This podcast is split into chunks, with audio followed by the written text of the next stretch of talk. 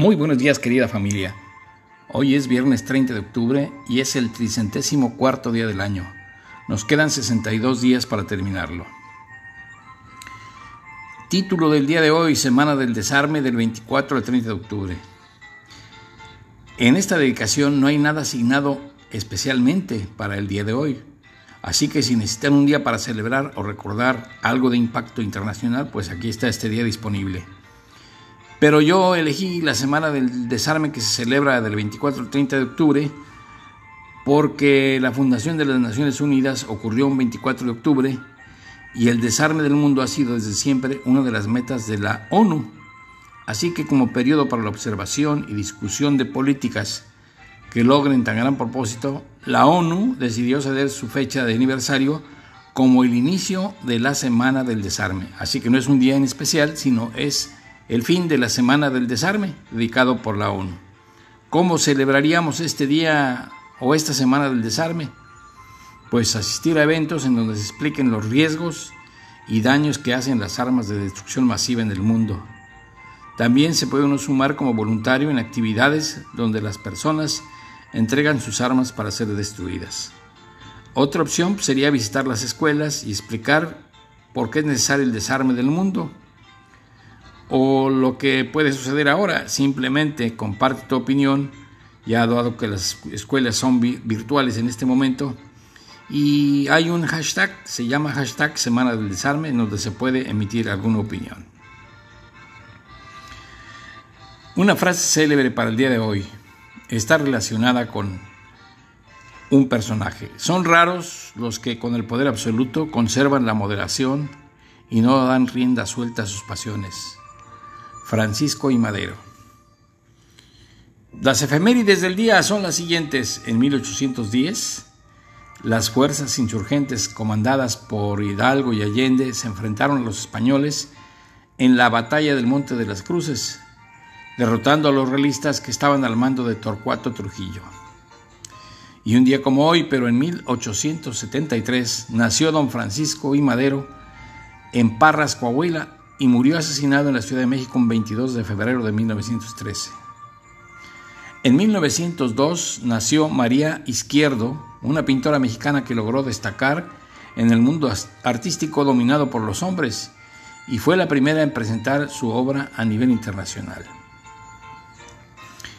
Como efemérides generales, pues en 1938 en Estados Unidos Orson Welles hizo una comunicación radiofónica que provocó el pánico en varias ciudades al leer por radio La Guerra de los Mundos.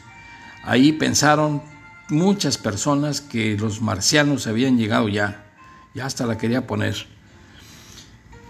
¿Quiénes nacieron un día como hoy?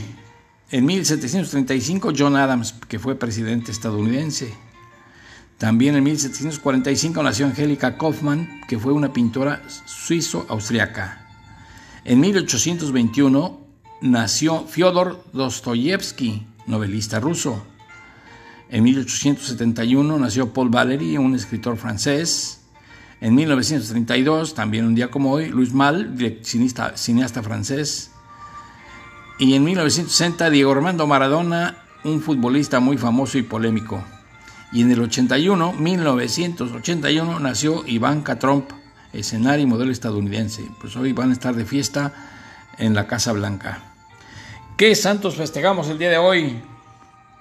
Pues está Claudio, Lupercio, Victorio y Germán. Un día como hoy, pero un 30 de octubre del año 1928, Alexander Fleming lideró en su laboratorio uno de los descubrimientos más importantes de la historia, la penicilina, por lo cual después obtuvo un premio de medicina en 1945. Este compuesto de antibióticos consiguió tratar enfermedades como la neumonía, la escarlatina o las infecciones de piel y garganta, dolencias que en la época eran muy graves.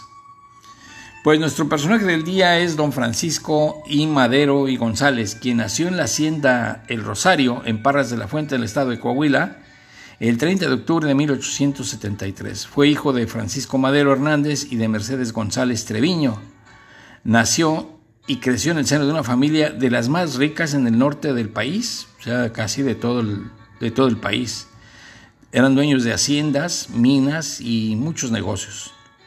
Él recibió una educación esmerada en el Colegio Jesuita de San Juan Nepomuceno de Saltillo y en 1866 hizo estudios de agricultura en Maryland, Estados Unidos, de peritaje mercantil también, y luego en la Escuela de Estudios Comerciales cerca de París hizo otros estudios.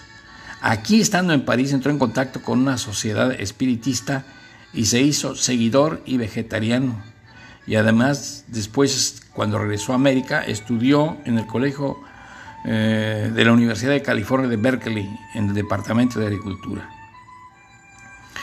Ya terminando sus estudios se regresó a Coahuila en 1893 y se encargó de administrar una de las haciendas de su padre. Luego se casó con Sara Pérez Romero en 1903 y al año siguiente fundó el Partido Democrático Independiente que se oponía a la reelección del gobernador de Coahuila, Miguel Cárdenas. Aquí empezaron sus eh, incursiones en la política, en 1903. En 1905 tuvo contacto con la Junta Organizadora del Partido Liberal Mexicano, apoyándola económicamente para la reanudación de la edición del periódico Regeneración. Sin embargo, un tiempo después retiró su apoyo al Partido Liberal Mexicano debido a unas diferencias ideológicas que tuvo con su director, que era Ricardo Flores Magón.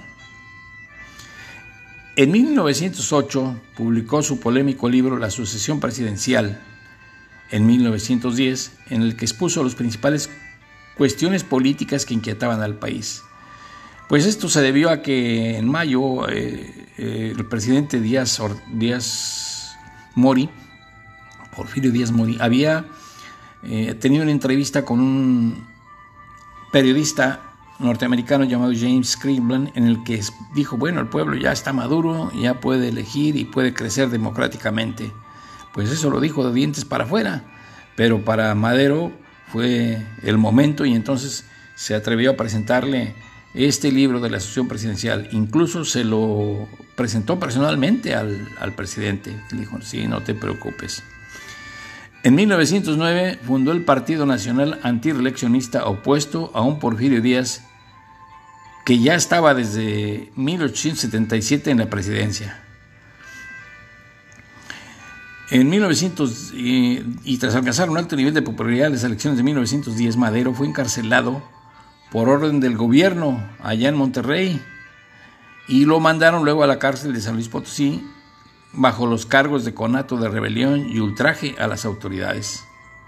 En la prisión escribió su plan de San Luis y allí fijó la fecha del, exacta, el 20 de noviembre de 1910, como una fecha para iniciar la Revolución Mexicana. Escapó de esa prisión y quiso empezar el movimiento en, la, en Piedras Negras, pero tuvo poca fuerza, así que mejor se fue a Ciudad Juárez, Chihuahua, para cumplir su objetivo. Ahí lo iban a apresar y se escapó a San Antonio, Texas. Ustedes recordarán que habíamos platicado que había habido una entrevista del presidente Porfirio Díaz con el presidente de Estados Unidos hacia, en 1808 y que en vez de ser una plática amistosa, el presidente de Estados Unidos presentó una serie de requisitos o peticiones casi incumplibles. Entonces el presidente Porfirio Díaz pues le pintó un violín y ellos ya estaban, los norteamericanos, apoyando. Y aquí se le acercaron a Madero en San Antonio, Texas, y le dieron cuentas con nuestro apoyo y con nuestras armas. Así que Madero inició la revolución y ya estando en México, que llegó a México y triunfó, asumió la presidencia del país, pero mediante una elección, una elección democrática en la que hubo participación del pueblo.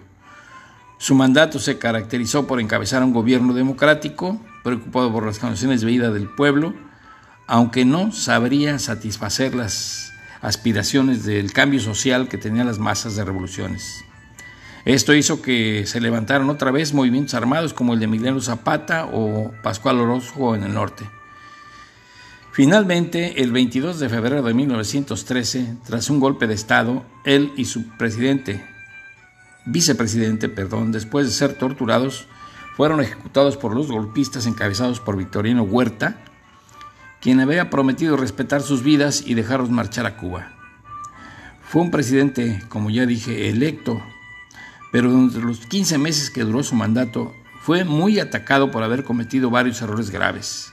Le decían del presidente Pingüica o el Pancho el Enano o el Enano de la Butaca y las eh, caricaturas irónicas y mordaces pues lo ponían por los suelos.